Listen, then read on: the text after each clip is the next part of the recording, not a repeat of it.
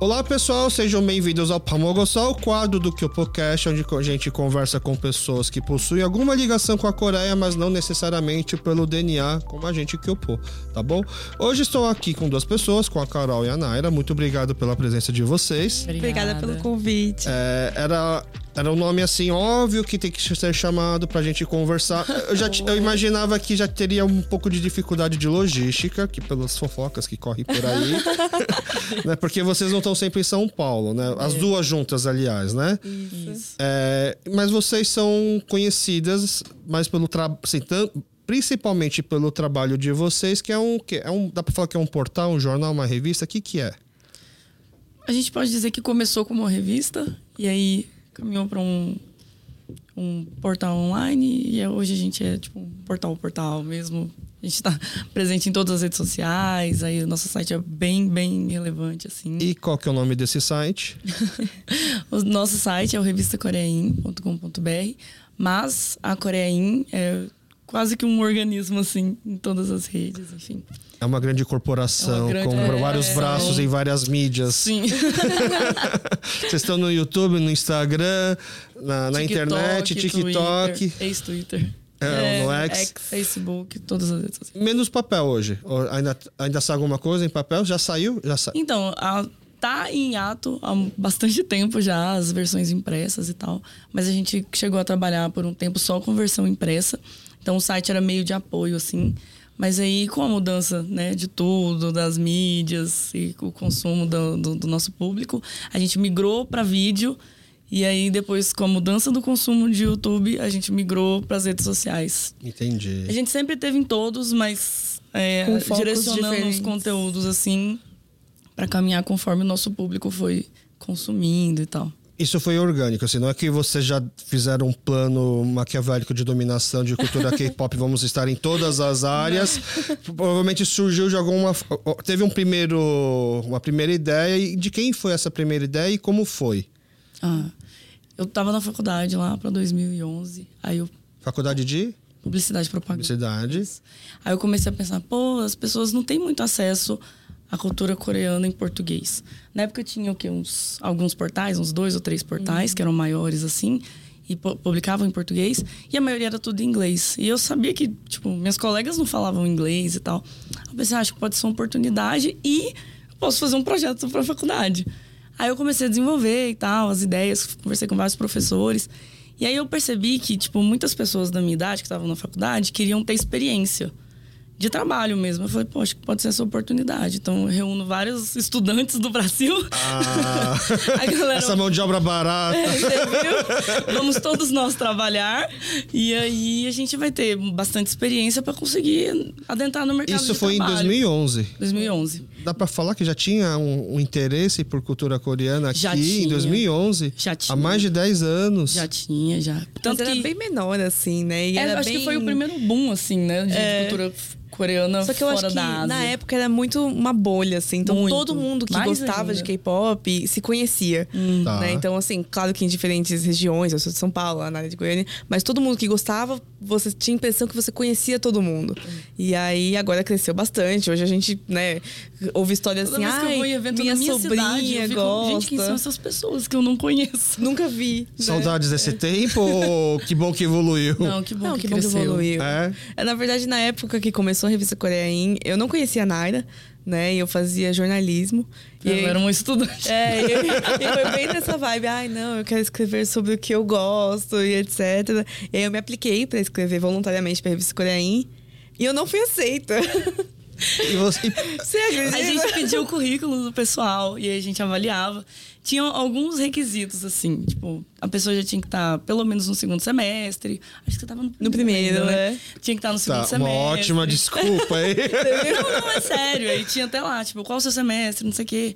E aí, o local da pessoa, porque a maioria dos shows que começavam a ter naquela época eram, eram todos em São Paulo. Então, quem era de São Paulo ia ter preferência, né? E eu era de Goiânia. E Santo André, você não tinha ideia de que era muito longe de São Paulo, assim? e aí a gente olhou dela e falou assim, pô, acho que ainda não. Você, mas você lembra? Você lembra lembro, disso? Lembro, Porque a gente falou sobre isso já várias vezes. Ah, tá. É um tópico. Foi muita terapia já em relação a isso. Mas isso foi em 2012, começo de 2012, né? Foi, é, foi. Tipo, foi meio recente, assim. E aí, depois de um tempo, acho que uns seis meses ou quase um ano. A, a mão de obra re... que ela tinha abandonou. Me abandonou, não. Parte realmente saiu, porque tava formando e tal. E aí a gente pegou, voltou a revisar os currículos, aí tava o dela. Aí você mandou de novo? Não, ela. aí eu. Não, não a gente revisou. Eu sou uma pessoa é. orgulhosa, né? Uma então... vez só, já deu. Mas aí eu ela meio que revisou os antigos. Ah, é, entendi. Falei, acho que agora a gente pode chamar Não ela, foi alguma coisa do tipo assim, eu vou me vingar agora, eu vou fazer melhor e eu maior. Vou fazer meu site. É, exato. É igual uma série Mas coreana. Você tinha, um, você tinha um blog na época. Eu né? tinha um blog. Eu sempre gostei de escrever, criar conteúdo. Como então chamava um blog. o blog? Chamava My Wonderful Voyage. Nem vingou, assim, mas eu gostava de falar de moda, meio. Ah, não era focado em assim. conteúdo cultura coreana. Não, não, era tá. meio na minha vida, assim, que eu usava meio de diário, digamos assim. E aí depois nunca mais deu tempo de voltar nesse site. Depois e a Carol escreve muito bem e tal. Ela dedicada, Escrevia né? hoje. Tá, mas aí de estagiária, mão de obra barata, tá sentada aqui do lado hoje. Teve uma grande jornada, não teve? Nossa, foi. Ela foi queimando etapas. Como que ela chegou nessa, nessa posição hoje aqui, né? É o que eu falei, a Carol é muito dedicada. Ela tá. é muito, muito, tipo, sabe a pessoa que abraça o projeto que ela acredita? Uhum. Então foi isso. Ela começou escrevendo. Aí, pô, a escrita dela é boa pra caramba. Aí começou fazendo as traduções depois em inglês e ela sempre entregava, sempre. Traduzia em inglês ou de inglês para português? De inglês para português. Tá. É.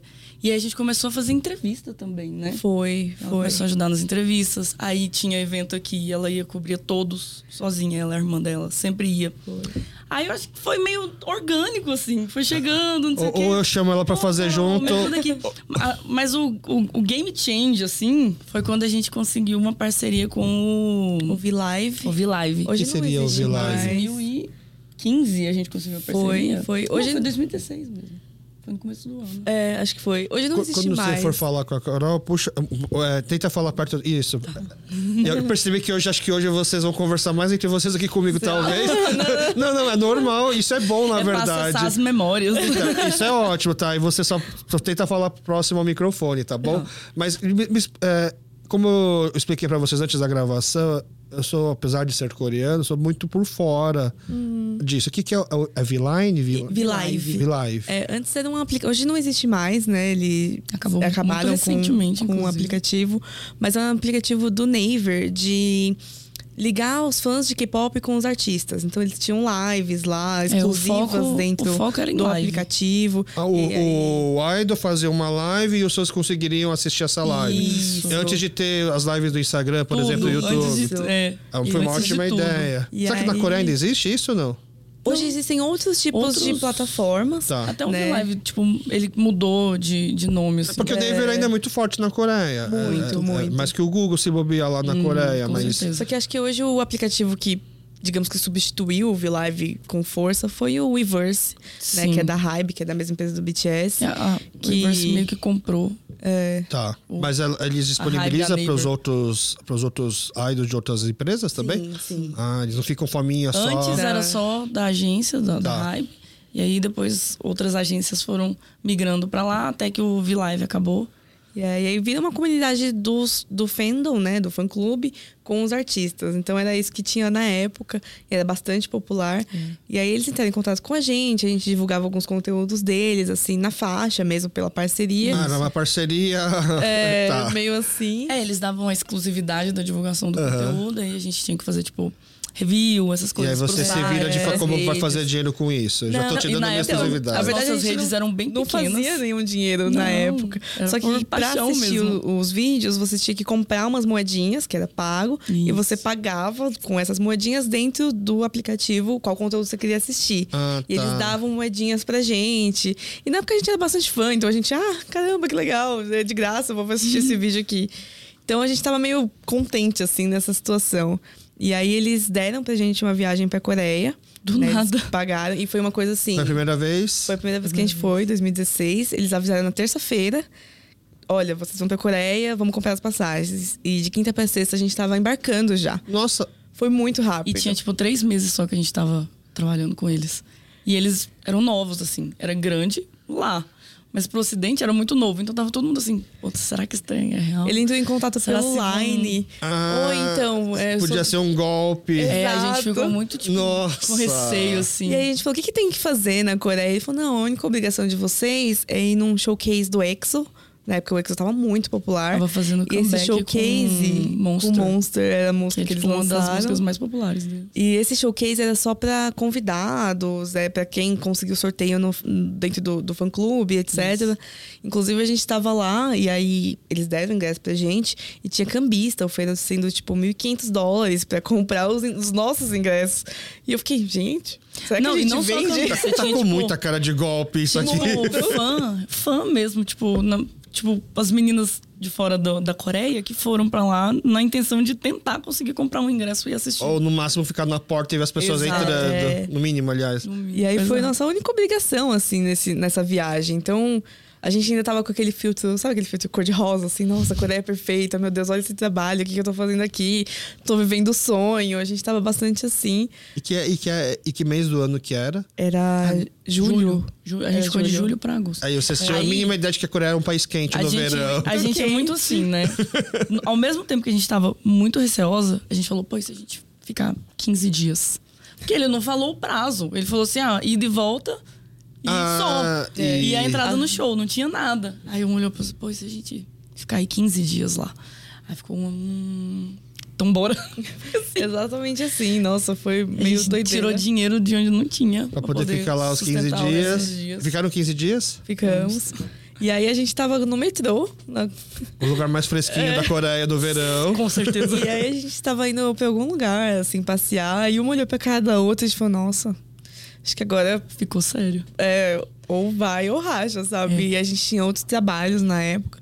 Mas a gente ficou muito assim, pensando, nossa, a gente tá aqui, a gente conseguiu isso com tão pouco. Então acho que dá pra virar um trabalho de verdade, sabe? Foi. Meio nesse isso sentido. Isso foi 2016. É, já tinha. O de portal. 12, ti... não, não, o projeto de graduação já foi em 2011? Tinha... Não, então. Meu projeto de graduação foi em 2014, mas eu já tá. tava tão estafada da Coreia na época que eu falei, eu não quero falar desse negócio. Eu não vou falar disso mais na minha vida. Então, tipo, mudou tudo em dois anos. A gente lançou a primeira edição impressa em 2012. E aí depois acho que a gente lançou mais uma, né? Que teve algum show, a gente lançou uma versão. E aí de 2013 para 2014 eu comecei o TCC. E aí a Carol também estava muito ocupada. E as outras meninas que ajudavam também estavam em fase Você não botou elas para fazer seu TCC? e aí a gente meio que parou tudo. E aí na época o nosso uh, o nosso Facebook era a maior é, rede, né? É. A gente era muito relevante no Facebook e as outras redes ainda eram muito pequenas. O Instagram era muito pequeno no Brasil e tal. E aí em 2016 a gente conseguiu ir. E aí na hora desse desse game change assim, a gente pegou e pensou, pô, a gente vai ter que crescer as outras redes. Então, tipo, foi tudo muito orgânico. A gente foi percebendo as coisas acontecendo e foi migrando conforme E deu para criar muito conteúdo em 2016, quando vocês foram? Já, já, já, já existia essa ideia de criar conteúdo, eu tento viajar? A gente filmou bastante. Filmou não, fotografou bastante coisa, que a gente foi com câmera e a gente. O forte era o blog na época, então a gente escreveu bastante coisa. A gente fez review do show, né? Fez bastante coisa, assim. Mas na época não, o vídeo não era uma coisa, né? É. Então a gente não fez live, a gente não filmou nada. A gente não tinha muito essa ideia de que. A gente tinha uns equipamentos péssimos, assim. Sim, tipo, Hoje a gente vê, começo. meu Deus, parece. Eu Quem pego... tirou essa foto, sabe? Umas coisas horríveis. Meu Deus, por que, Jesus? E aí não deu tempo de planejar os conteúdos, porque é isso, a gente viajou em dois dias. Dois dias. E a gente tava muito assim, caramba, tudo é muito legal. então a gente tava mais na vibe de curtir do que de gravar, né? Então... Fizeram bem. É, vamos lá, quando vocês chegam, logo de cara é o, é o showcase? Ou vocês chegaram, foi... ficaram alguns dias, depois do showcase, depois ficou mais alguns dias? A gente chegou no dia seguinte, foi o showcase, foi logo é. no começo. então já deu pra fazer a lição depois. de casa logo de cara, pra depois ficar o resto só curtindo. Isso, foi isso. E aí, na época a gente era bem jovem também. Hoje a gente também gosta, mas na época a gente amava balada, né? Então lá tem muito, e é tudo de graça. Nossa, é. A gente foi com dinheiro super contado, então a gente, nossa, balada de graça. É, balada de graça diz assim: você paga o que consome, você entra e paga o que consome. É... é isso. Só que na Coreia tem muito disso também, que mulher não paga nem o que consome, né? Chegando cedo, principalmente, né? Exato. No Brasil também tinha isso antigamente, tinha, eu acho, né? Tinha. Não sei se ainda tem. Tudo eu, muito, faz muito tempo. Ultimamente, não, não tá dando. Eu, eu, não sei o que é um ambiente desse faz mais de 10, mais 15 anos. Então, mas acredito que antigamente também se chega. Eu lembro que eu fiz o intercâmbio no Canadá e lá também tinha uma coisa assim: mulheres não pagam até tal hora e homens não pagam até as 10. Hum. Só que as baladas começam tipo, depois da meia-noite. E no Canadá, no verão, 10 da noite ainda tá claro. Lá o verão escurece super tarde. Uhum. Então era mais uma experiência assim, nossa, a gente tá entrando numa bota, mas tá sol ainda, ainda, né? E a gente entrando lá, um monte de homens pobres aqui, pra se aproveitar disso, né? Na verdade, nem as meninas estavam chegando ainda.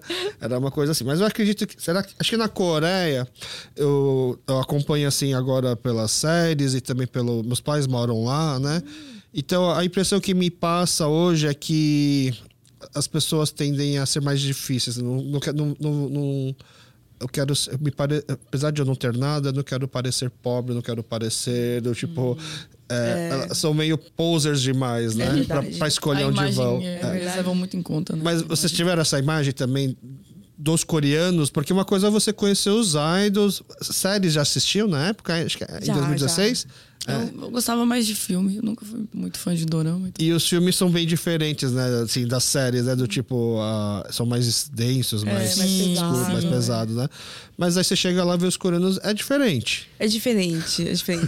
Só que na época, assim, tinha estrangeiro, mas não tinha tanto quanto hoje. Nossa, né? Então, assim. É, igual ultimamente eu acho que dessas, a gente foi esse ano também, a gente tava lá em abril e maio, né? Então a gente parece a sensação que eu tenho particularmente é que os coreanos se acostumaram com os estrangeiros. Total. Então, quando a gente foi pela primeira vez, a gente falava um coreano péssimo, pior do que hoje. Só que zero. a gente sentia que o pessoal ainda tentava ajudar, sabe? Era. Apontava umas coisas, etc. No Nessa geral, última vez que a gente foi... O pessoal era mais atencioso. Porque é... é são ah, estrangeiras, precisamos da vista perdida. Agora não, essa daí deve falar melhor que eu. Nossa, eles falando coreano, assim, direto, e eu, entendi, assim, mas eu fiquei, gente. Como assim? Total, e, total. Então, acho que a Coreia também se acostumou a receber mais estrangeiros e não achou, não acha mais que é uma coisa que eles precisam de auxílio, enfim. Mas a primeira vez que a gente foi, nossa, o pessoal super ajudou a gente no metrô, via que a gente tava perdida, nossa, indicava o lugar, é, me ajudava a subir malas, Aquele sabe? Aquele senhor aquela vez a gente é. precisava de uma informação, acho que do Demon, alguma coisa assim. E ele parou a bicicleta dele, ele desceu da bicicleta, ele pegou a gente, levou a gente até o lugar e voltou sozinho para pegar a bicicleta. É. Dele. Eu vou voltar a fazer aquela pergunta que fez logo no começo. Não dá saudades dessa época, quando eu era mais lixado?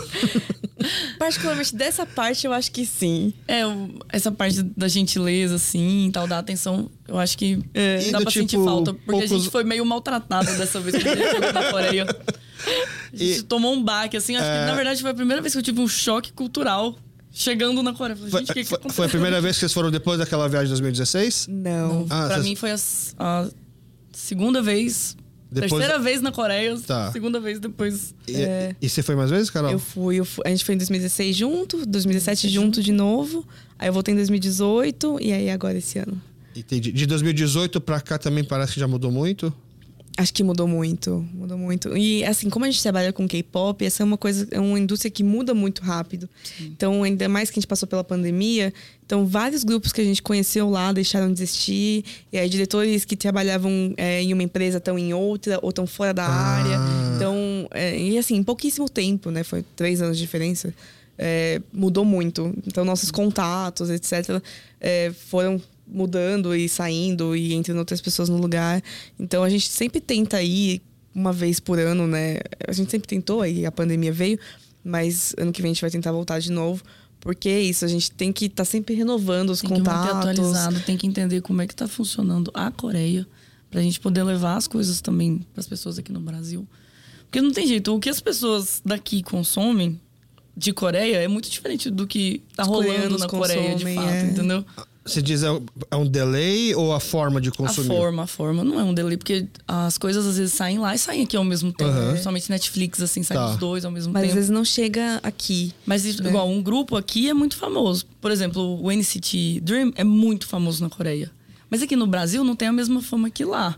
Tipo, é diferente. Mas tem o contrário, algum grupo pessoas... que é muito famoso aqui, que talvez lá não seja tão famoso? Eu tem... acho que no passado teve mais isso. O BTS era um desses casos, sim, não é? Era, Desculpa era. falar, mas. Mas sim, o BTS era muito famoso aqui na América Latina e na Coreia não era conhecido. Até, mas foi uma estratégia.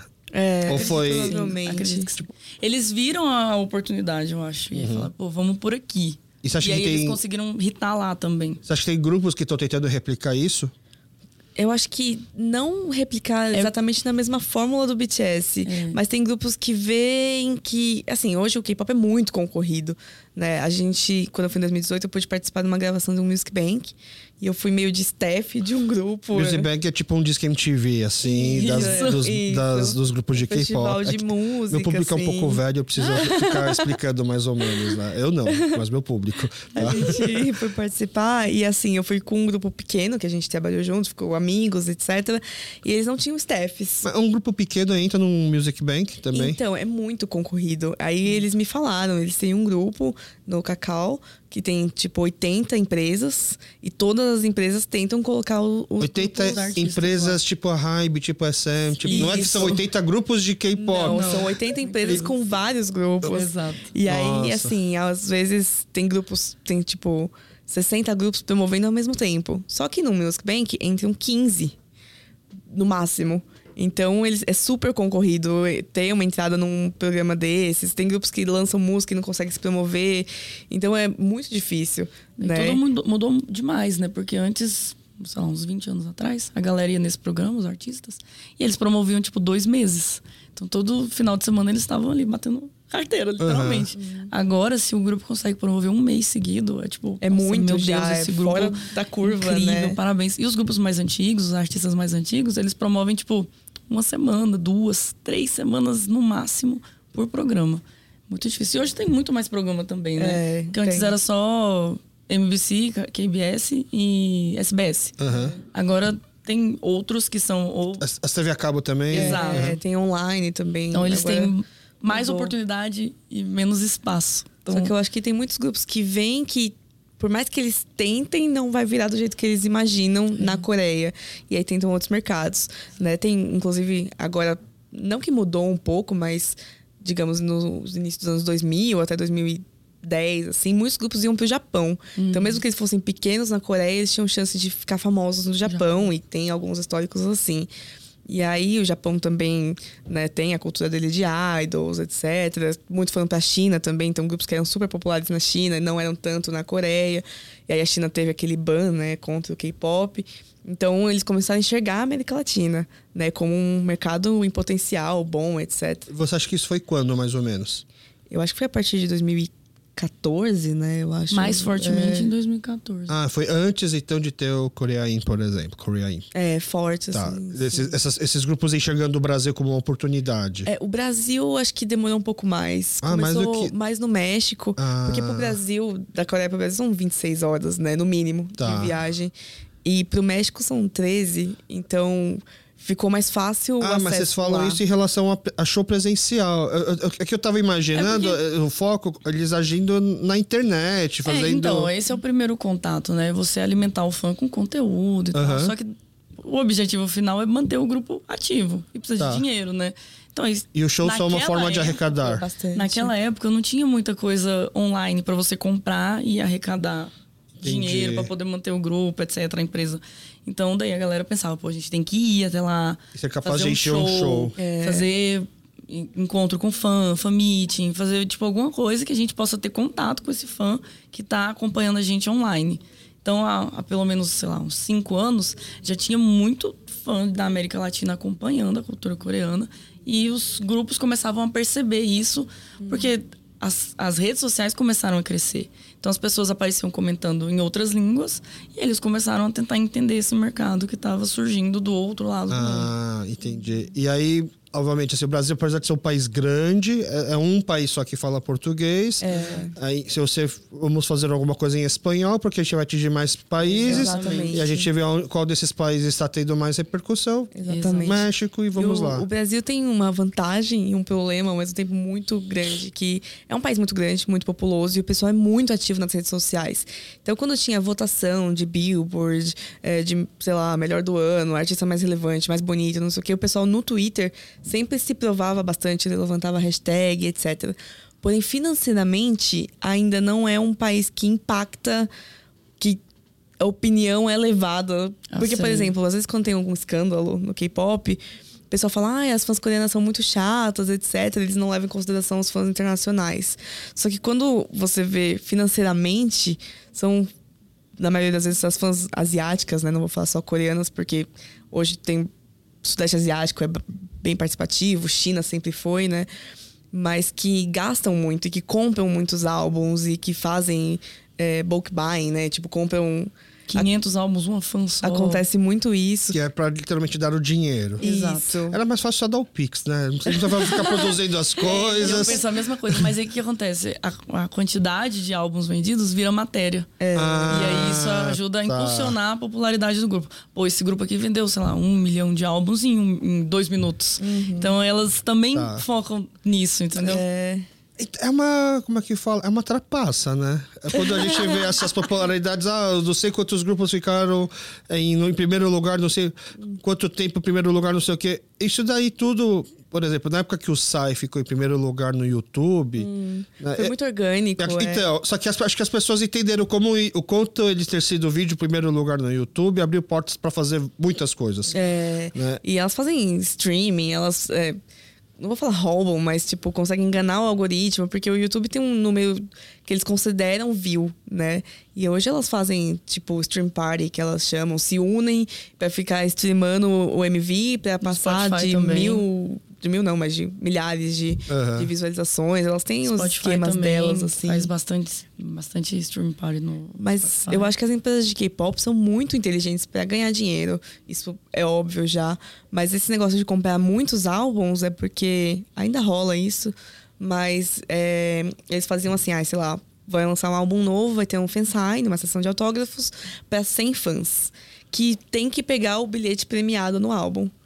Ah, então as meninas compravam muitos álbuns para conseguir, conseguir, essa chance de ter a sessão de autógrafo. Exato. Então eles é isso, não vendiam a sessão, vendiam os álbuns. Exato. E aí é muito comum as pessoas comprarem muito. Hoje é, popularizou bastante os photocards, né? Mas acontece muito delas comprarem, tirarem o photocard e darem os Quando álbuns, a gente jogarem no lixo. Em 2016, 2017, a gente presenciou isso muito nitidamente a gente passava perto dos lixos, assim, próximos das, das lojas e tinha, tipo, 30, 40 cópias do mesmo álbum, tudo jogado. No lixo. Tudo no lixo. Tipo, aí, pra piorar, de vez a pessoa só deixar lá para alguém pegar e levar, elas literalmente rasgavam as páginas, cortavam o álbum pra ninguém, pra ninguém usar aquele álbum, entendeu? Pra, outra pessoa, pra pessoa realmente ter que comprar. É. Exato. Exato. Arrancava o CD, quebrava o CD. É, é isso que você quis dizer que é a forma de consumo diferente do fã aqui do fã lá? É. Ah, com certeza. Porque aqui as meninas, elas têm muito preciosismo no que elas conseguem adquirir. Já é Porque é difícil, é muito caro, caro, é difícil de chegar. Então a pessoa vai falar, pô, vou comprar um álbum do BTS. Pô, o álbum do BTS tá 500 reais. E aí ela vai comprar aquilo. Nossa, é minha conquista. Eu consegui ter esse álbum. E lá não, a menina gasta, compra 200 cópias num dia, é. pega uma só pra ela e o resto ela joga tudo fora, queima. Eu acho que as fãs daqui também elas querem ter as coisas, porque é isso, não é fácil de encontrar. Igual o outro Gui tem, tem acho que tem vendido alguns álbuns de K-pop, alguma coisa assim. O pessoal vê, fica, meu Deus, olha, tem aqui, não sei o é, quê. É difícil nossa, de ter esse aqui, aqui. Nunca achei pra vender em e outro aí, lugar. Na Coreia, elas consideram muito assim. Claro que lá a maioria das lojas contam como vendas. Então, se eu comprei um álbum dessa loja aqui, vai pra contagem do artista de vender um álbum a mais. Aqui no Brasil, a gente meio que encontra, compra onde encontrar. Então tem muitas fãs que, claro, consideram essa, essa, contagem, mas tem muitas que compram pelo Shopee. Ou compram de terceira, uhum. sabe? Terceira, essa, segunda mão. Segunda mão. mão. Essas fãs da Coreia que compraram 50 mil álbuns, revende para as fãs daqui, então não compra um a mais. Então as fãs do Brasil é isso, elas querem. Não do Brasil, né? Mas internacionais, Latina, no geral. Assim elas querem ter, elas se importam em ter. Não que elas não se importem com as contagens do artista. Ou ajudar o artista. Importa, se importam, mas isso acaba só que ficando... tem esse plus, né? É, tipo, pra segunda... pô, eu me importo, eu quero comprar num site ou num lugar é, mas... que vai contar a uhum. venda, mas eu só posso comprar um. Então eu vou fazer o meu máximo para conseguir esse um álbum. É. E aí ela vai amar esse álbum como se fosse a última coisa que ela conseguiu na vida, entendeu? Aqui na série que foi gravada além do guarda-roupa, teve uma, uma cena lá que me chamou a atenção que é uma fã criticando outra fã por não estar usando um produto de, original. original. Hum. Né? É, é, mais ou menos. É, isso, isso realmente é o que acontece. Não, existe esse tipo de pessoa. Mas eu não acho que Qual é dos dois você diz? Principal. Quem critica? Quem critica, tá. quem Porque só quem, quem, quem, quem, compra, quem compra o, o fan-made, vamos falar assim, existe, é normal. Existe. E não é uma exclusividade do Brasil. Não, não. É, na Coreia mesmo, quando Também. você vai lá em qualquer feirinha, você vê um monte de coisas ladeadas que com certeza não são com direitos autorais pagos, sim, né? Mas eu acho que é uma, é uma realidade, sim. Vai ter aquela pessoa que, tipo, ai, mas é porque eu comprei tudo do fulano original. Por que, que você não comprou original? Você tem que apoiar o fulano, que absurdo. Só que a menina. porque o fulano tá pessoa, passando necessidade, a tá outra pessoa às vezes não tem cara. grana. Na cabeça dela, ela quer, pô, eu queria ter o original. Mas eu vou, vou mandar fazer esse meu card aqui, que é falso com a foto que eu gosto, quem sabe um dia eu consigo comprar um card original que é 200 reais, entendeu? Mais uhum. ou menos esse pensamento. Mas acho que uma coisa que acontece muito internacionalmente, assim, eu vou falar mais da América Latina, que é a vivência que a gente tem, né? Não é só o Brasil.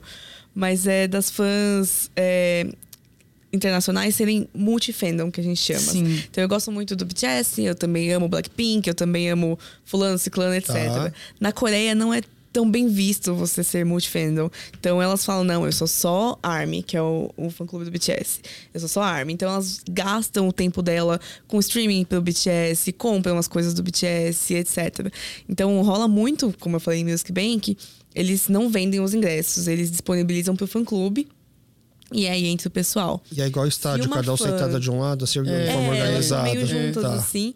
Mas se uma fã, eu tô lá, eu gosto de um monte de artista.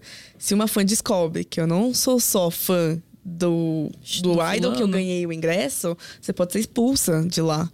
E acontece muito, com muita frequência. Você tem que se segurar para não vibrar junto quando o outro artista.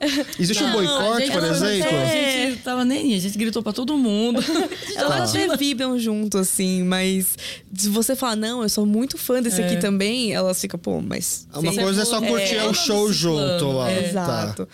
Então, mas elas... não tem um relacionamento sério eu, eu acho com outros que grupos. talvez se você Quando você é com... é fã de uma agência, eu acho que tem. Elas passam um pouco de pano. É, então, tipo, ser. você é fã da YG, aí você é fã do Big Bang, você é fã do. Do Tony One, do é, Winner. Do do Winner. Ah, pô, beleza, ele é fã desse estilo, tananã. Você é fã da JYP. Não, eu amo Twice e eu amo ITZY. Ah, elas são irmãs, legal, não sei o quê. Mas se você é, tipo, muito fã do. Não pode ser do EXO e do. E do... Isso, Big Bang. Eu amo o EXO e eu amo o BTS. Putz, aí elas já vão falar. E vocês Pô, mas por quê? não, e aí você entra num show desses no mês que vem, que é tipo super contado os ingressos. Entra com os fãs do EXO lá, com o ingresso Isso. do fandom do EXO. E você tá com o chaveiro do Big Bang. Nossa, eu. É uma coisa que você, você pode, pode real apanhar das, das mais ah, chiitas. Talvez não, uma cutucada, né? Não, uma cutucada. Uma cotovelada, é... uma bolsada de leve, Mas, assim. Pô, a galera, as, as meninas que são acontece. muito de, fan, de fanbase lá, tipo, dona de fanbase, de, de fandom e tal, elas são mais agressivas, assim. Elas vão com cadeira, vão com um negócio pra poder tirar foto, não sei o quê. Você vai tomar uma cotovelada se você estiver no meio da galera ali. Mas, mas, vamos lá, a gente, a gente tava falando que a. Uh as, uh, o BTS ele fez uma estratégia de tentar ganhar mais popularidade fora para depois entrar na Coreia, para depois não entrar na Coreia, mas também para depois focar na Coreia, para depois pegar o mundo de uma vez. As, as, e as armas, vocês estão me falando, as, os fãs coreanos, eles são um pouco mais clubistas, Sim. eles são. Então, existe, por exemplo, um reconhecimento das armas coreanas de que o BTS ele também é grande assim hoje, porque teve muito um apoio das armas não coreanas, devemos ser gratas a elas? Eu na questão de ser grata, eu acho que não, mas eu acredito que elas reconhecem sim, porque a gente vê muito movimento das fãs brasileiras tipo, agradecendo as coreanas quando elas são reconhecidas aqui. Então, tipo, às vezes o BTS vem pra cá, e aí faz o show, e as meninas cantam muito, e os meninos saem felizes, não sei o quê. Então você vai ver comentário das coreanas, nossa, obrigado, B-Army, por ter recebido o BTS tão bem. É muito facilmente você vê esse tipo de comentário tá. das coreanas. Eu acho que mas eu... eu não sei se esse sentimento de gratidão. Mas deveria ter. É de, mas eu, acho que é de reconhecimento. acho que mas tipo, isso, de parceria, reconhecimento, sabe? parceria tá. tem. Ela também é igual eu, só que do outro lado do mundo. Isso, eu acho que isso. rola assim. Não, não existe uma xenofobia entre fãs, por exemplo, do tipo, ah. As fãs brasileiras não consomem produtos originais, não gastam tanto tem quanto a gente. Tem gente que fala, tem gente que fala. Tá, mas no mas final não dá pra não generalizar é na geral. Não, não Sempre é. tem gente ruim no meio. É, exato, eu concordo. Né? Sempre vai ter aquele que vai dar uma cutucada, mas no geral a galera é muito receptiva. Ó, acho que 2018, 2019, eu participei do Festival da Cultura Coreana que é promovido aqui no Bom Retiro, vendendo chopp, né? Eu, eu, tinha um bar de cerveja artesanal, então eu, meu foco era lá vender cervejas artesanais, tentar mostrar um pouco de cervejas diferentes, mas a gente levou o que a gente chama de pilsão da massa, aquela cerveja que ninguém vai achar estranho. Hum. E aí eu percebi, naquela época, as séries coreanas ainda não eram tão fortes assim, já hum. tinha um bom movimento, mas não a ponto de. Tá disponível facilmente, né? E, e, e de ser também, talvez, um produto para atrair para o Festival da Cultura. Era, então gente percebi que o Festival da Cultura eram dois públicos bem diferentes o público que gostava de K-pop e o público que veio pela gastronomia, uhum. gastronomia coreana, porque naquela época tava naquele hype de ser uma comida saudável. Não, diferente, para quem é muito gourmet, muito food, assim, hum. na, cara, você tem que experimentar comida coreana. Tipo, era, ah, uma, era uma, era uma coisa ex, exato. Uhum. Então, esses dois públicos são muito diferentes. Então, obviamente eu vendi o shopping para esse público da gastronomia. Uhum. Eu percebi que todo mundo que foi lá no festival por conta da comida já sabia o que era uma IPA, o que era uma Vaz, uma cerveja diferente, uhum. porque esse cara já é um perfil food. Tanto que a gente vendeu muito bem essas cervejas lá. E aí eu percebi que o pessoal de K-pop, assim, era tirando uma comida do bolso. E aí eu, eu, eu achava assim, ah, pessoal novo, né, também. E aí, eu, aí que eu, conversando com a organização, não a organização quem tá lá, mas assim, quem tá vendendo comida, quem tá vendendo as coisas lá, falou assim, ah, você não conhecia, são as K-pobre. Né? Era, era é, da forma preconceituosa que a gente se refere assim.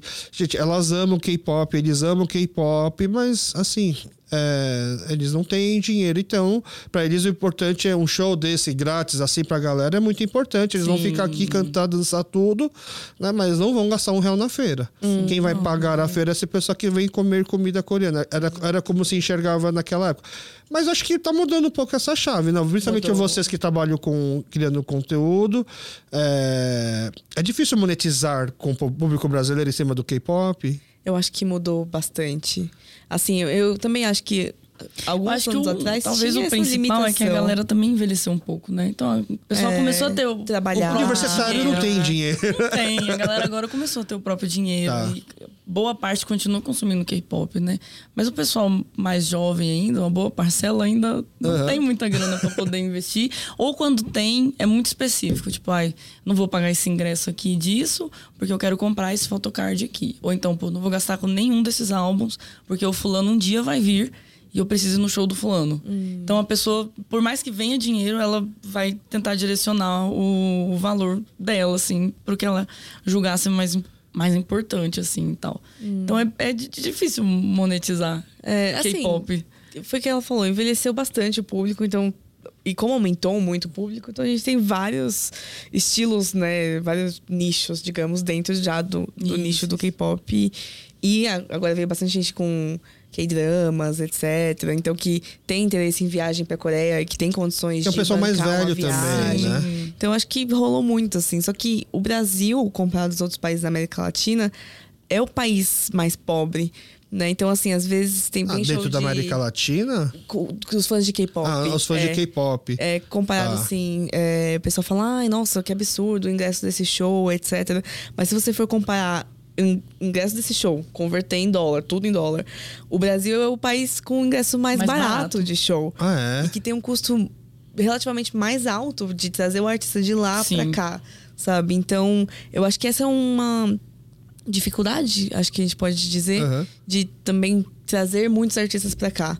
Porque, assim, agora, esse último ano, né, 2023, veio, vieram muitos artistas. E antes o pessoal ia em qualquer show porque gostava de K-pop, queria aproveitar esse tempo de ver um artista legal e etc. Hoje o pessoal já escolhe qual show que ele pode ir, que ele vai ter condição de pagar para ir, né? Então, mesmo assim, o ingresso sendo mais barato comparado a qualquer outro ingresso do mesmo artista em, pelo mundo, ainda o Brasil tem essa dificuldade de. Mas vocês têm uma ideia, se, por exemplo, é, é, muito mais caro ir no show da Twice do que no show do. Não tô querendo comparar artistas, tá? Mas, por uhum. exemplo, de, um, de uma Taylor Swift, por exemplo, ou é a mesma é faixa de preço? É quase o mesmo preço. É quase o mesmo preço, mesmo tá. Preço. E a impressão que me passa, daí vocês podem me conhecer se eu estou errado, é que quem é muito grande vai encher um estádio de futebol com ingresso caro, mas quem é, é um pouquinho menos famoso não vai encher nenhuma casa pequena. É, é mais ou menos isso. Aí o que acontece é isso. Às vezes o artista está na metade do caminho. Ele não é nem aquele uhum. que vai encher o estádio, mas uma casa pequena também não comporta ele mais. E aí tem essa dificuldade, porque ele vai ser ligeiramente mais caro do que um artista que vai encher uma casa de show pequena, mas as contas não é um vão limbo. fechar. É. é. um limbo, exato. Porque daí o ingresso não pode ser muito alto, porque uhum. daí o fã dele não vai conseguir pagar. Mas se o preço não for condizente ao custo de trazer essa pessoa, aí talvez a produção não vai conseguir trazer essa pessoa, é. entendeu? Hoje as, o show de K-pop para as produtoras de show, né, é meio que uma aposta mesmo. É. Porque às vezes com o mesmo cachê de um artista de K-pop, ele consegue trazer um outro artista de pop ou de rock que, vai... que é garantia de Exato. sucesso.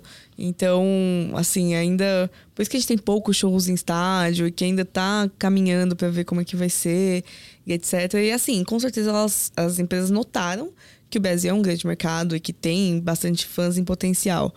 Mas geralmente quando eles vão fazer o planejamento deles e tem um outro artista famoso no, no caminho, eles acabam pendendo para um artista mais popular, digamos, fora um da bolha do K-pop. É. é. E... A gente fala aposta, mas não é investimento. Uma aposta, é um né? investimento. Né? É, porque, tipo, tipo, vamos ver o que muitos dá. Muitos fãs acabam vendo esse negócio da aposta como, tipo, ah, esse, esse show aqui é um teste. Mas ninguém vai fazer teste com milhões, entendeu? É. Então é meio que assim, pô, vamos apostar nessa oportunidade. É mais ou menos nessa, nessa, uhum. nesse pensamento, assim. Tipo, é meio. É certo, né? Mas. E eu acho que assim, se, é um vier, é se, vier, se vier um retorno financeiro por conta de ingressos, ótimo. É, era, era esse o objetivo principal mas se foi uma oportunidade para tá, aproximar o fã, para criar um vínculo maior, para que numa próxima oportunidade fique grande realmente o show, é, faz parte é, do trabalho, né? Trabalhar com coreano é difícil, né? Porque você precisa ganhar muita confiança dele. Então, às vezes, a, a empresa trazendo um artista e dando certo, aí os outros já vão pensar, pô, deu certo aqui. Igual a questão do JYP. Primeiro vai vir o Twice, aí já, pô, beleza, foi legal. Agora eles já anunciaram que a Live Nation vai fazer todos os shows de artistas da JYP fora da, da Coreia, uhum. da Ásia. Então é meio isso, tipo, é ganhar e... confiança também de lá. Tá, mas eles não estão entendendo que uma coisa é Twice, outra coisa são os outros grupos do JYP, por exemplo.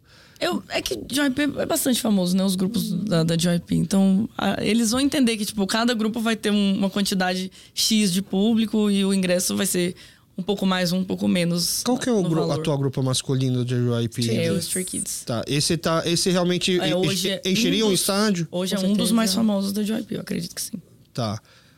Vamos lá, 2011 foi quando você começou a pensar por causa da faculdade. E, Carol, quando que você começou a ter esse contato, mais ou menos? Eu queria que vocês falassem qual que foi a porta de entrada, qual que foi a primeira amostra grátis que vocês tiveram para pegar esse vício depois, né? eu sou mestiça, né? Minha parte da minha família, do meu pai é japonesa. Então eu sempre, desde pequena, convivi com bastante cultura japonesa, etc.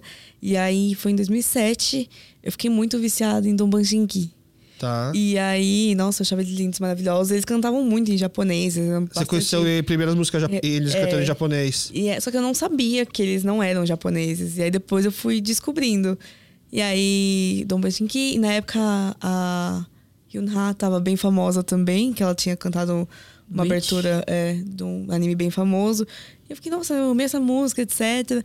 E aí eu fui conhecendo esse outro lado que era o K-pop né? Então, é, acho que o do Banshinki foi a primeira, e aí depois eu comecei a assistir bastante é, drama também, né? Acho que um dos meus primeiros coreanos foi Coffee Prince, eu acho. Por onde? Pelos DVDs piratas, internet? É, tudo pela internet. Tudo, tudo pela internet. Tudo download. E eu já assistia época. dorama japonês, né? Então.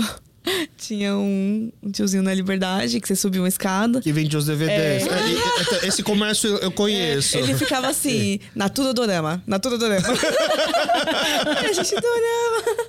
E aí foi muito disso, assim. E aí você comprava uns três DVDs, né? Pra conseguir completar uma série completa. Nossa, sim. Mas começou por isso. E aí eu fiquei bastante viciada, assim, porque eu acho que. E essas primeiras séries coreanas que você pegava nos DVDs da Liberdade, elas vinham dubladas em japonês? Elas, não, elas vinham em coreano, em coreano. com legenda em português. Mas, você já, mas é, é, aconteceu de você pegar uma série achando que era uma série japonesa e de repente eles não estão falando japonês? Acho que não, porque eu já assistia muito drama japonês e aí eu comecei a gostar de K-pop, né, do, do Manchinki e tal. Uhum. Então, quando eu entrei na cultura coreana na parte de K-drama, eu já sabia diferenciar. Tá. Então, acho que isso aí nunca aconteceu. E, e já acontecia dos idols também começarem a fazer as suas, as suas séries também como atores? Já, já. Isso daí desde aquela época já tinha. Já tinha, já, já tinha. Tá. Muita gente debuta no como idol de K-pop com a mente, tipo, pô, um dia eu vou poder ser ator. É, uhum, sim. Porque ator na Coreia ainda é uhum. muitíssimo relevante, né? É, tem com mais... o público geral. É, com que, até mesmo dentro da Coreia, até mesmo dentro da Coreia, o K-pop é, é muito nichado. Tipo, não é igual um cantor de trote muito famoso que a Coreia inteira começa a ouvir ele, ou algum cantor de ballad que fica famoso na Coreia uhum. inteira. Uhum. Então o K-pop é muito assim, ah, aquele grupo lá. É, tá, se, você não é, se você não são os principais grupos, você não, é, você não, não vai ser é, tão conhecido pelo, pela lá, grande massa. Até lá o artista precisa furar a bolha uhum. de, do, do nicho do K-pop e atingir o público geral. Que eu acho que é o caso ali do Big Bang, do Twice. Hum. E para você, eh, Nair, como que chegou? Ah, eu sempre fui muito viciada em conhecer outras culturas. Então, tipo, já tive minha fase Egito, já tive minha fase minha fase Alemanha, já tive minha fase Japão. Eu era muito, muito, muito fã de anime, de mangá e tal, de música japonesa, J-rock. Nossa, era apaixonada em J-rock, muito louca por visual kei. E aí eu gostava muito também de filme japonês e, enfim, anime e tal. E aí tinha alguns atores que eu gostava muito. Eu ficava, nossa, deixa eu ver qual é o ranking que as pessoas colocam no YouTube. Isso em 2007 qual o ranking que as pessoas colocam no YouTube esse ator aqui como mais bonito, ou como melhor ator, ou como mais famoso.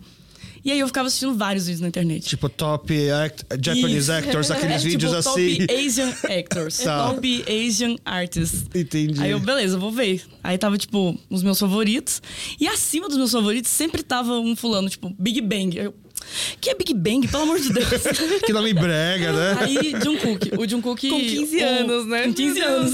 o Jungkook, aquele muito fortão. Sei, ah, o Kim Jong-un, sei, é, The Running Man. Isso. Uhum. Aí eu falo, nossa, que esse cara? Voz de mosquito. Pra que esse tanto de músculo?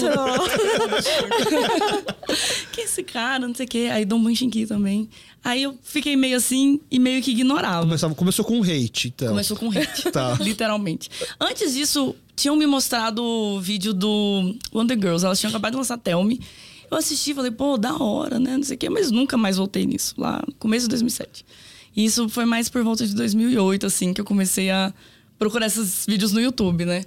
E aí, sei lá o que aconteceu. Em determinado momento, eu vi uma música X do, do Manchinki. Aí eu falei, ah, essa música, mais ou menos, não é muito boa. Deixa eu ver outra. Aí cliquei noutra. Falei, ah, essa aqui é melhor. Aí eu ouvi, acho que Lies, ou foi Haru Haru do Big Bang. Eu falei, o que é isso aqui? aí o negócio começou a mudar de figura, né? Eu falei assim, pô, esse aqui é diferente, né? E aí eu ouvi é, Triangle e Raising Sun do Don Banshinki. Isso foi tudo, sei lá, numa tarde. Tá. Aí eu ouvi Triangle e Raising Sun e era muito J-Rock. Eu falei, cara, isso aqui eu gosto. E aí foi aí que eu comecei a Entendi. entrar de cabeça mesmo. Aí comecei a pesquisar, comecei a ir atrás. Aí fui entendendo como é que funcionava o K-pop. Fui entendendo que, tipo, tinha muito artista coreano no, no, no Japão. Japão. Aí eu, pô, aí um Ha, caramba, eu amo essa música do Bleach, eu era muito viciado também. Nossa, isso aqui é muito legal e tal. Aí fui mudando a figura. Aí tudo isso é alimentando. Pré... Tudo isso é pré-sai. É, pré-sai. Acho que sai foi em 2012, né? Acho. É, 2012. e foi um choque quando vocês vê de repente as pessoas assim falando que a, a repercussão, a popularidade do Psy. Foi e, muito louco. E isso viraram sinônimo de K-pop, por exemplo. O Psy sempre foi essa pessoa. Uhum. Ele lançou um clipe, acho que foi em julho, alguma coisa assim. E a gente assistiu, eu assisti, meus amigos falaram assim, cara, essa aqui do Psy é muito boa. Incrível, ele arrasou de novo, ele só manda bem. Esse tiozinho é aí, é bom. É, e aí teve alguns milhões de views, milhares de views, assim, meio tranquilo, né? Ok. E aí, acho que uns seis meses depois, o negócio começou a viralizar no YouTube de um jeito que eu falei, bem, o que tá acontecendo? Tipo, a gente já conhecia a música, a música não era, in, era inédita, mas não era nova. Uhum.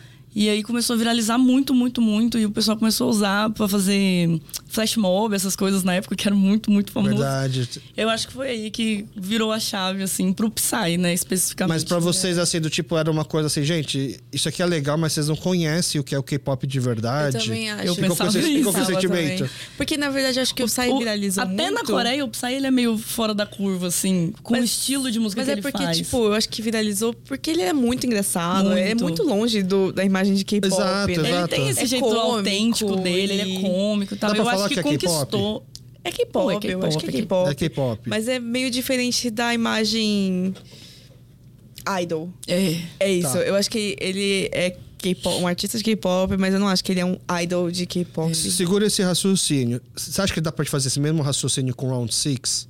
E os dramas. Eu acho que sim. Porque as pessoas têm umas imagens de que os grupos de K-pop são aquele padrão. Uhum. As pessoas têm a imagem que os dramas, doramas, os K-dramas têm um padrão. Mas aí chega um Round 6 que é totalmente além, mas uhum. é o que conquistou o mundo. Uhum. E aí eu fico. Assim, muitas pessoas conheceram primeiro o Round 6 depois os dramas, né? Mas eu, Uhum.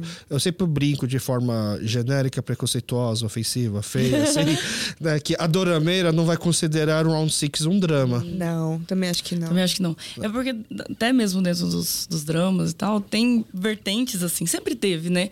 E eu acho que a, a dorameira, né, ela é muito mais ligada com coisa de romance e gosta de ver aquele estilo mais 15 na Coreia, que é tipo o romance mais lento. É, a nossa novela das seis daqui, isso, do Brasil. Isso, isso. Eu acho que esse, esse estilo de dramaturgia pega muito, porque aqui no Brasil a gente tá acostumado com esse estilo de dramaturgia.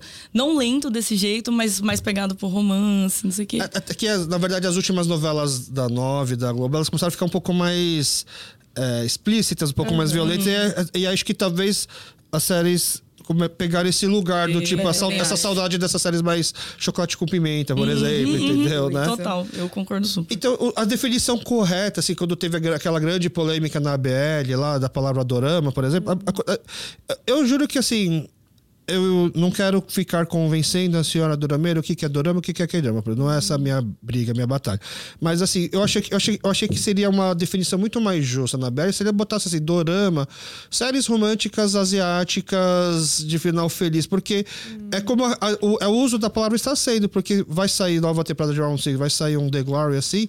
Ninguém é dif... vai falar que saiu um é... Dorama de Round é, 6. A própria, a própria Netflix, que é a, pessoa, o Instagram da Netflix, é um dos principais responsáveis pelo uso da palavra dorama, dorama, porque eles colocam muito lá a palavra dorama, é direito deles, não tem problema nenhum. Mas eles não colocam, por exemplo, um Round 6 pro, que é um dorama. Eles não falaram em nenhum momento que é, saiu um reality baseado no dorama Round 6, por exemplo. Aí uhum. virou uma série. Na é época verdade. mesmo do Round 6 rolou muito essa conversa. Essa conversa? É. é. tipo, ah, isso é dorama ou não é? E aí a dorama é tava assim, é? gente, isso aí não é dorama. É. Você não sabe o que é um verdadeiro dorama pousando no amor, por exemplo, é, né? Foi meio nessa vibe mesmo, mas no geral é tudo K-drama, né? É, é, que eu acho que o Round 6 especificamente tem um formato mais parecido com séries americanas. Uhum. Não só em relação a romance, etc. Mas acho que o storytelling é bem cara de série americana. É, assim. Bem, inclusive, o diretor deu uma entrevista que parece que ele tem esse roteiro do Round Six há anos e que foi negado algumas vezes, porque é, é isso que ele falou, a Coreia não estava pronta para esse tipo de série. de série, de criação que ele queria uhum. fazer, né? E aí agora, com certeza, foi um sucesso e deu tudo certo. Mas eu acho que tem uma pegada bastante. Se os. Na minha opinião, talvez um pouco controversa, mas se os atores falassem inglês, a galera não ia diferenciar tanto de um drama, de um formato asiático, coreano especificamente, e de uma série americana. É. Eu acho que não é só. Você não, você não acha que tem aqueles aquele, aquele exagero, entre aspas, naquele sofrimento do cara se sentir em dívida com a mãe, de, do cara estar todo quebrado e da menina se matar na bolinha de gude, deixar ultrapassar. Isso daí já seria uma característica das séries coreanas? Eu sinto um pouco. Como tipo como se fosse um símbolo assim. É, é, uhum. Temos um quê de Coreia aqui nesse, sim, nessas coisas. Se fosse tirado um pouco, se deixasse todo mundo um pouco mais egoísta, todas as pessoas, uhum. e tirasse os símbolos de Coreia. Aí seria Tarantino. Tira, é. É, tira o, tira as brincadeiras que são coreanas, uhum. tira é, as referências à Coreia do Sul, as referências à Coreia do Norte, tira todas essas coisas e coloca todo mundo um pouco mais egoísta. É americano. É, é, mas acho que esse pouco mais egoísta, ou talvez, vamos dizer assim, pouco mais humanizado, que eu acho que é, é o que talvez as pessoas. É difícil você ter um vilão de uma série coreana que você realmente odeia, você é. acha realmente é um vilão mesmo, né? É tudo meio nas. É meio justificável, é. né? Algumas coisas. Verdade. Mas o entrando de novo nesse mesmo raciocínio, então, Duna, as pessoas consideram dorama, por exemplo? Duna? É. Eu acho que sim. Duna. Teve, é teve muita bastante. crítica, não teve em relação. Teve. Porque é bem diferente do romance que as pessoas esperam. Uhum. Né? E até, até mais você pega o diretor do Pousando no Amor, e você pega a Suzy. É... E ainda faz uma série dessas, é, as pessoas devem. Pra quem não assistiu, né? Ela, é, dá pra gente falar que é um pouco diferente das séries tradicionais, porque é uma protagonista que fuma, uhum. já mais segura de si e insegura ao mesmo tempo, mas que Eu já acho mais que aberta. Duna flertou um pouco com o cinema coreano, assim, com o estilo do cinema coreano. Que, de alguma forma. E, e, que na Coreia as pessoas estão acostumadas, porque é o cinema coreano, uhum. mas que aqui no Brasil talvez a senhora a Dora Meira um não tava. Chocou um pouco, é, né? Chocou, Talvez, né? É. Porque ela, eu achei que ela tomou críticas injustas justamente por conta disso. Ela, ela me é... entregou o que você estava esperando. Exatamente. E aí o final, talvez daquele jeito meio. E aí, o que aconteceu?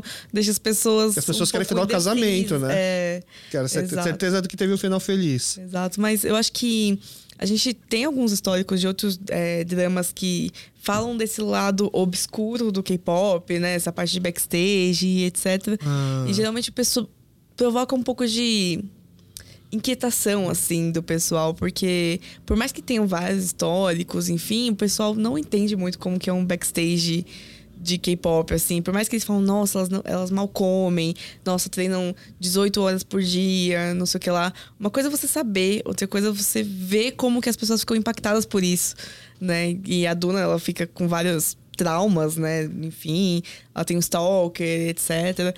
Então, eu acho que é uma coisa que quebra um pouco a imagem perfeita dos idols Quebra felizes. O filtro rosa. Exato. Tá, tá, mostrando a cozinha do restaurante. Exato. Né? Mais ou menos. Exato. Você tá vendo o prato lá, mas você não sabe que tá a guerra tá no restaurante para chegar a esse prato. Exatamente. exatamente. exatamente. O... Inclusive, acho que quando eu gostava mais de K-pop no começo, eu amava K-pop, eu ouvia muito, e era o meu dia inteiro, eu via todos os clipes. Eu, eu nunca fui de dançar nem nada, mas eu sabia tudo. E depois que eu comecei a trabalhar com isso, eu perdi um pouco esse. essa paixão calorosa. Eu ainda gosto muito, eu ainda ouço bastante. Eu gosto mais das músicas antigas, mas eu ouço o que tem de novo para saber o que tá acontecendo. Mas eu perdi esse fervor, assim, sabe? Depois de ver muitas coisas, eu acho. A ignorância é uma benção. É, né? em partes. É aquela coisa. É uma benção. Quando eu, eu gravo com algum. No que o podcast tem um quadro chamado Apresentando, onde eu gravo com pessoas da comunidade hum. que não, é, não é objetivo, mas que acabam tendo algum trabalho diferente, assim. Não, nunca é pelo trabalho que eu chamo a pessoa para conversar, mas assim, ela tem uma história legal para contar. Uhum. E vira e mexe a gente conversa com muitas pessoas que tinham um trabalho mais padrão começou a ter um hobby, gostou muito desse hobby, esse hobby acaba virando um trabalho. Uhum. Aí a gente fala assim, né? Tem aquela, aquele ditado: acha uma coisa que você ame, trabalhe com uma coisa que você ame, que você nunca mais trabalhará no da sua vida. Mas na verdade, a verdade é trabalhe com alguma coisa que você ame e nunca mais ame nada nessa vida, né? É, é mais ou menos por aí. Eu é. acho que para mim é, é um pra pouco mim assim. também. Tipo, eu ainda sou muito fã de K-pop. Eu gosto muito. Porque eu gosto do estilo musical e tal. Eu, eu gosto dos clipes. Gosto muito dos clipes. Mas o meu medo é um dia eu ter que trabalhar com o meu artista favorito. E descobrir que ele é 0% do que ele ah. mostra. Acontece bastante. Então eu, eu já vou com o pensamento de, pô, esse é um ser humano como todo ser humano.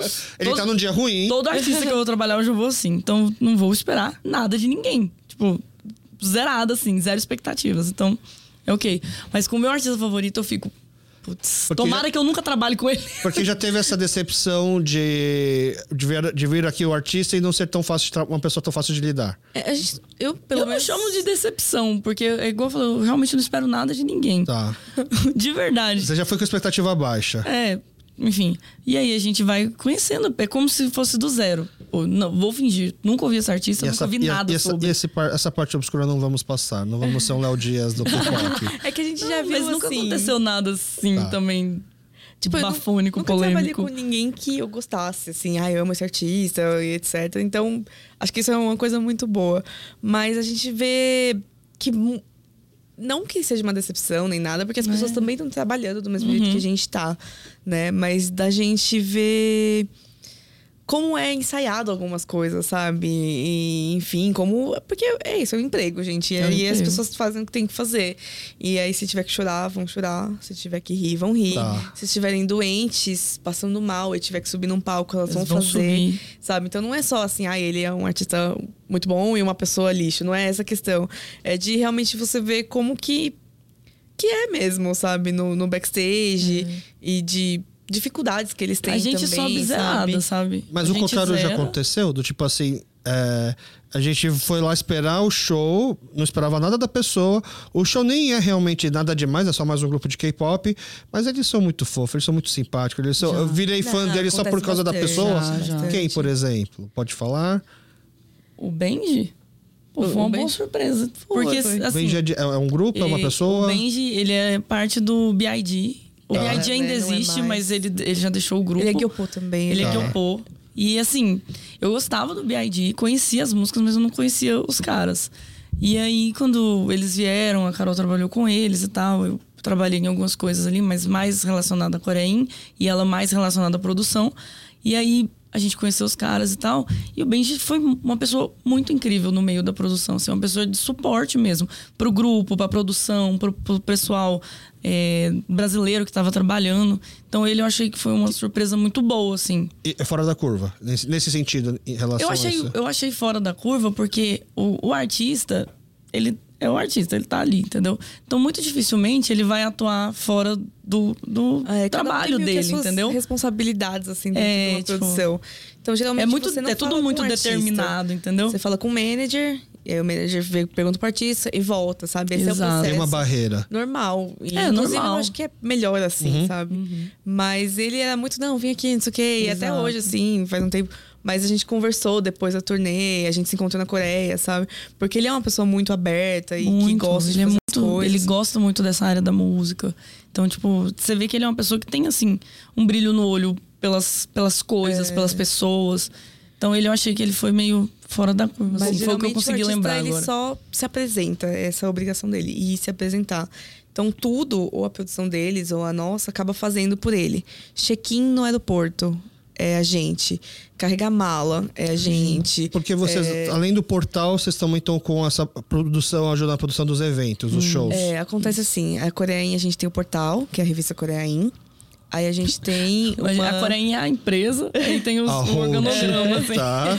A gente tem um, uma assessoria de imprensa para artistas é, asiáticos. Antes eram só coreanos, mas a gente tem com um cliente japonês bem forte já faz Então um eles tempo. querem soltar um release no Brasil, vocês que vão soltar esse release. E aí vocês soltam na América Latina esse release. Isso, tá? isso. E arranjar entrevistas, etc. É, não só para artistas que estão lá e querem ficar famosos aqui, querem ter mais fãs, quanto para eventos aqui também. Então, isso. Então, por exemplo, o NCT Dream no The Noite, no SBT, foi a gente que intermediou, etc. E aí a gente tem a parte de produção de shows também que a gente ajuda. Então a gente meio que faz tudo por dinheiro. Pagando com o problema. Mas né? que a gente não faz é vender produto. Tá. Porque é. a gente tem um, uma dificuldade. Uma lei nossa de que ter estoque é muito difícil de tá. gerir. Uhum. Então a gente gosta mais dessa área de coisas não palpáveis. Então, Entendi. serviço, release, é, é, serviço, release, uhum. show, não sei o quê. E aí tem essa parte então de ajudar na produção de shows e, e é por isso que vocês acham que é importante ir para a Coreia, manter esse Sim, relacionamento, porque você não certeza. sabe quando que vai trocar o, o diretor, o artista. Exato, exato. Então tem que estar tá lá sempre se mostrando assim, ó, eu tô aqui, tô aqui. não estou longe. Exatamente. Se é, se é longe, deixa que eu venho. É, é exatamente, exatamente, Ah, que legal. É, você estava falando assim do. Espero que eu nunca É... Encontre meu artista, espero. Tom Baixingui já veio pro Brasil? É, o Junsu já veio, Chá Junsu.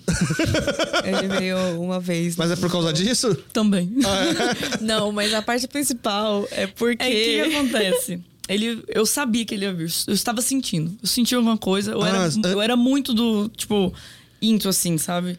Então eu sabia o que, que as coreanas estavam falando, eu sabia tudo. E aí eu falei assim, pô, o Junsu vai vir pro Brasil. E eu avisei todo mundo, falei, gente, o Junsu vai vir pro Brasil, tá? O Junsu vai vir pro Brasil.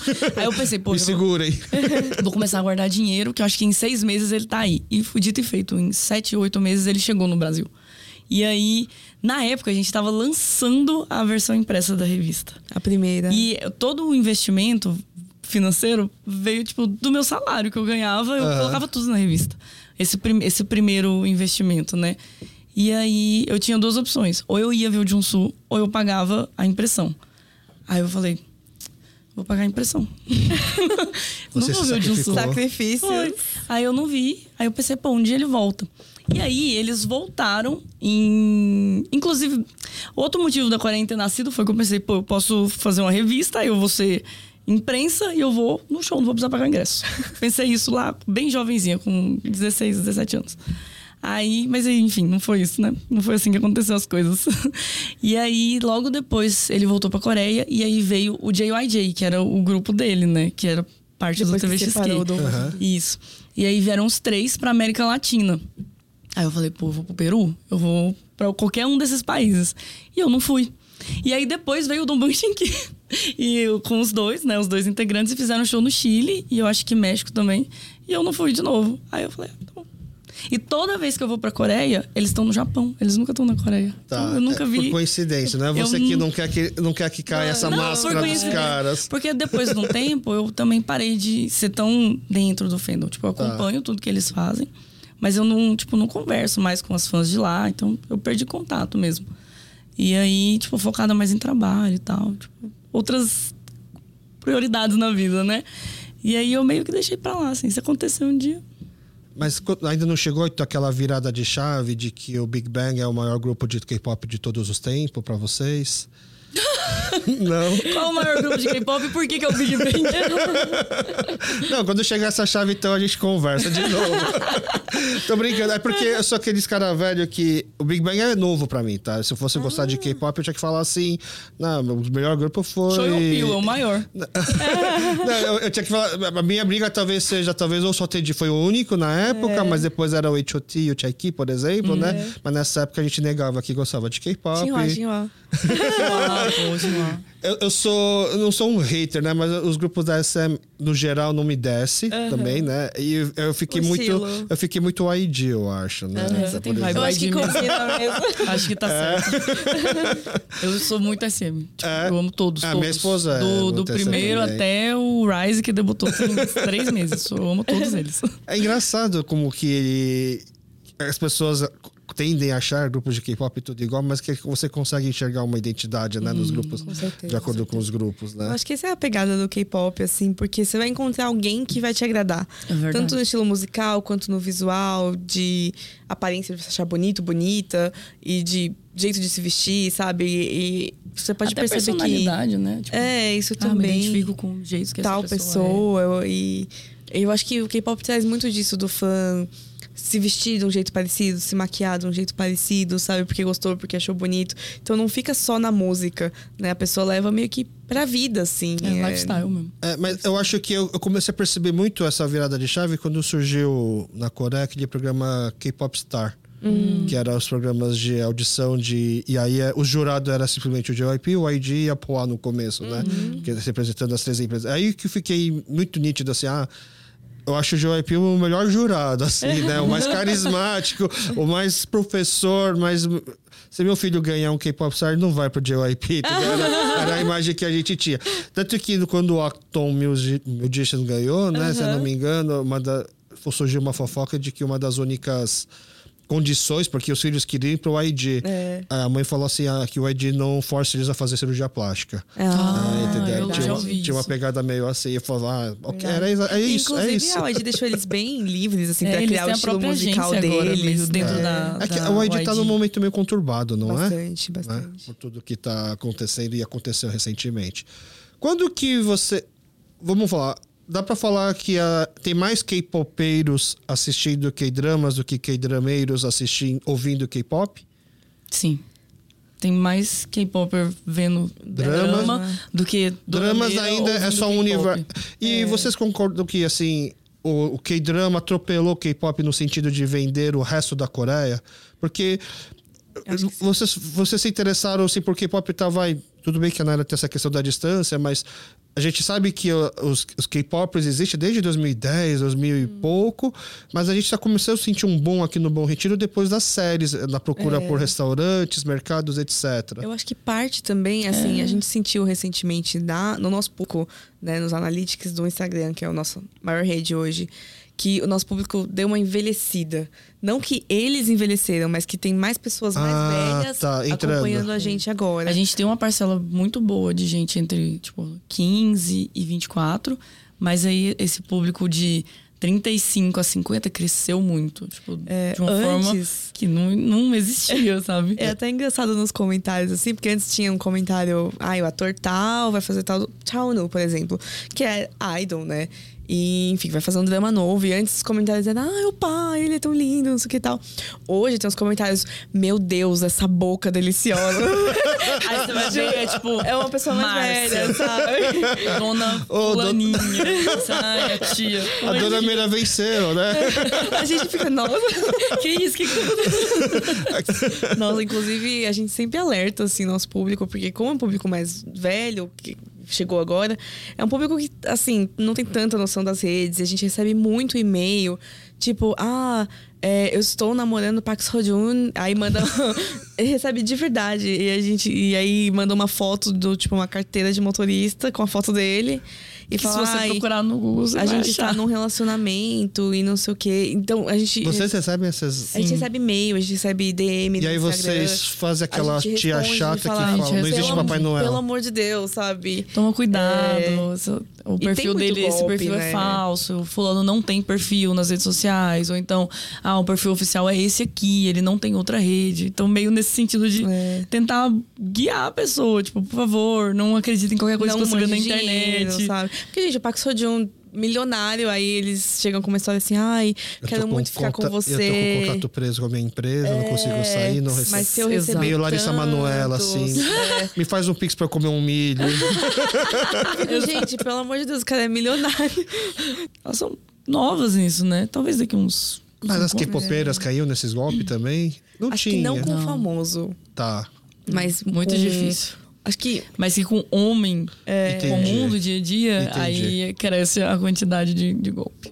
É, tem, vários, tem vários exemplos muito explícitos aí, né? De, uhum. da, da, menina que foi pra Coreia porque conheceu um coreano na, em alguma rede social Exato. e não voltou mais, praticamente. Né? Ficou lá, casou e. Não, se foi. Não, casou, mas se deu, deu certo, certo é, a assim, gente fala beleza, das que sabe? já foram uhum. enganadas mesmo, sabe? E tem muita história, assim. A gente tem bastante amigo estrangeiro, tanto brasileiro, enfim, que mora na Coreia há muito tempo.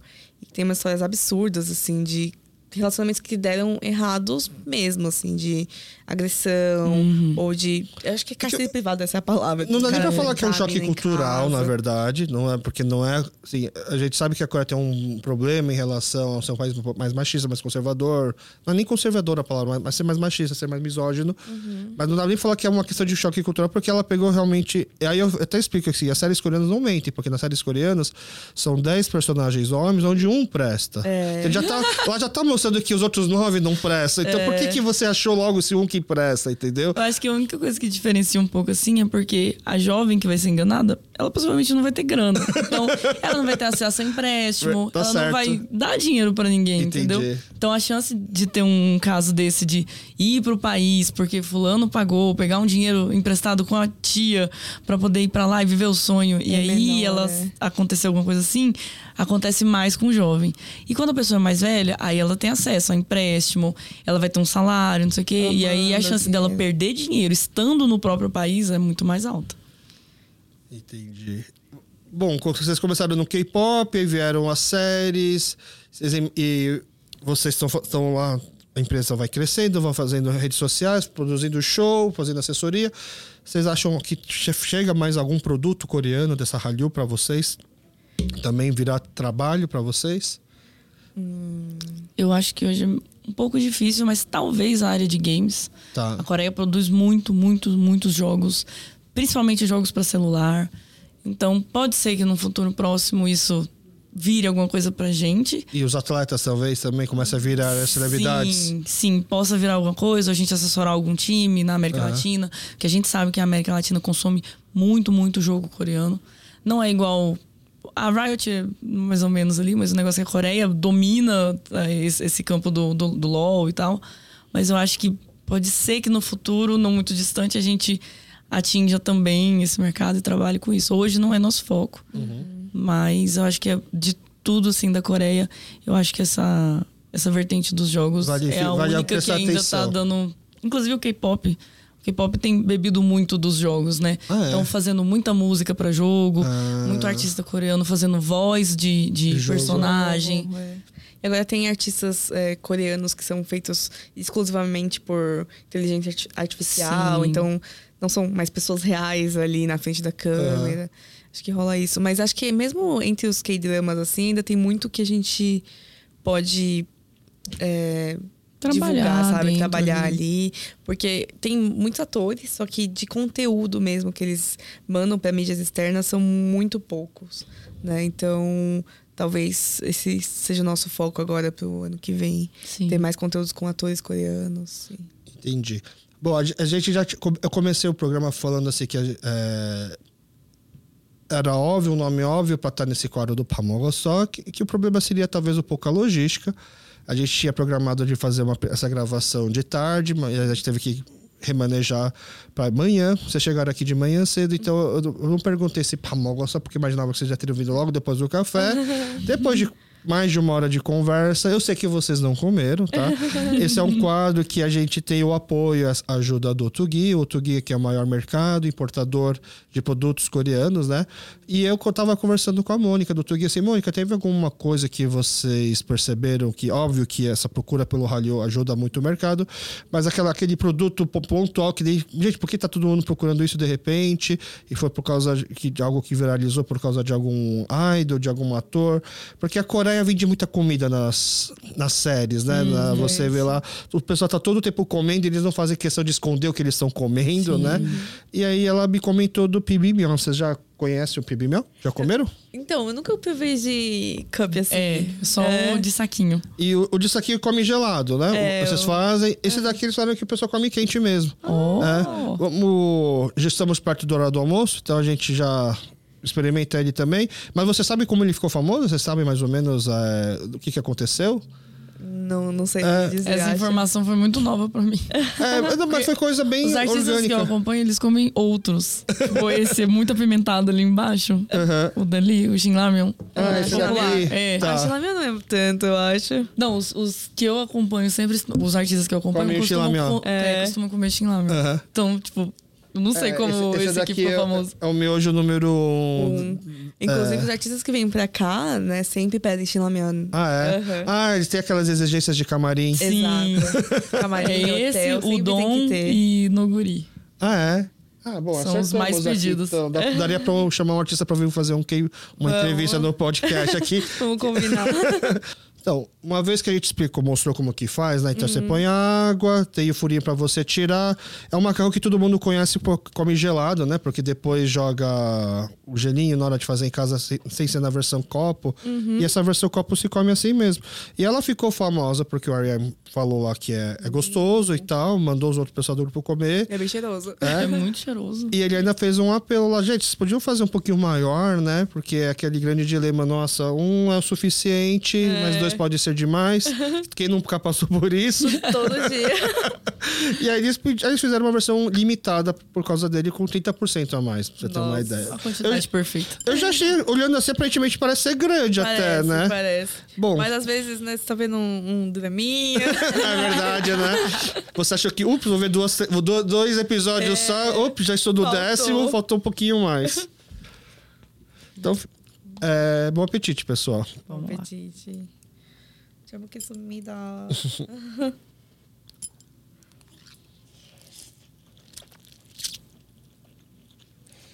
Hum, é bem bom. É bem bom mesmo. Ele é muito parecido com a versão gelada. Hum. Só que é quente, só que é muito mais prático, né? Você viu? Coisa é. de dois minutinhos para fazer. Entendeu? Mais rápido que um miojo, literalmente. Verdade. Nossa, eu gosto de, assim, sem calda, sabe? Meio bibim mesmo. Ah, é? Uhum. Muito bom. E, além, né, assim, o Pamogosol, né, eu explico sempre para os convidados e para quem está assistindo pela primeira vez. Então, hoje, com certeza, muitas pessoas estão assistindo pela primeira vez por conta de vocês, né? Então, o Pamogosol quer dizer assim, você já comeu arroz, mas na verdade quer dizer se você já comeu alguma coisa, se você já tomou café, já almoçou, já jantou, uhum. que é a nossa forma de cumprimentar as pessoas, né? A forma de perguntar se está tudo bem, porque eu acho que realmente se você não teve tempo de comer, não tá nada é porque bem. você não tá bem. Né? Verdade. Né? Ou seja, não tive dinheiro, não tive tempo, não tive apetite, que é o mais grave ainda, eu não consigo entender, você não tive apetite, né? Entendeu? Eu também não entendo. É, e é por isso que o Tugi ajuda a gente aqui, porque não adianta eu perguntar também, amor, gostar e você falar não, eu falo, poxa, que pena, eu já, né? Problema que chato. é. Ah, eu já. Que pena, eu já comi. É. Então eles nos dão todo esse apoio para poder, poder alimentar nossos convidados, para ninguém ficar com fome. E eles também estão presenteando vocês por terem vindo disponibilizado o seu tempo e a sua história aqui com a gente tá bom? É um vale compra. Obrigada, então, obrigada. Depois vocês Eba. passam lá no Tugi. Com certeza. Com, façam lá suas comprinhas. oh, obrigada. Tá bom. Chama mais a gente. Ó, oh, é tendo novidades, tendo eventos, precisando. Assim, vocês. É, até. Olha eu falando assim, precisando de ajuda pra divulgar alguma coisa, vocês podem contar com a gente. Olha o nosso tamanho é o tamanho de vocês, tá? Imagina, tá? Não, não. É simplesmente o maior portal não, de, apoio, apoio. de cultura coreana. Mas fica aqui portas abertas, tá bom? Obrigada. Então, muito obrigado pelo papo. A gente termina aqui agora e vai, vai comendo em paz, porque também não é uma comida que dá pra ficar conversando enquanto come, tá bom? show, show, Mas fica aqui portas abertas, qualquer novidade é só chamar. Obrigada. Tá bom? Obrigada pelo claro. convite. Obrigado. E muito obrigado para você que ficou aqui com a gente até o final. Nos encontramos novamente no próximo episódio de Pamogossó. Valeu!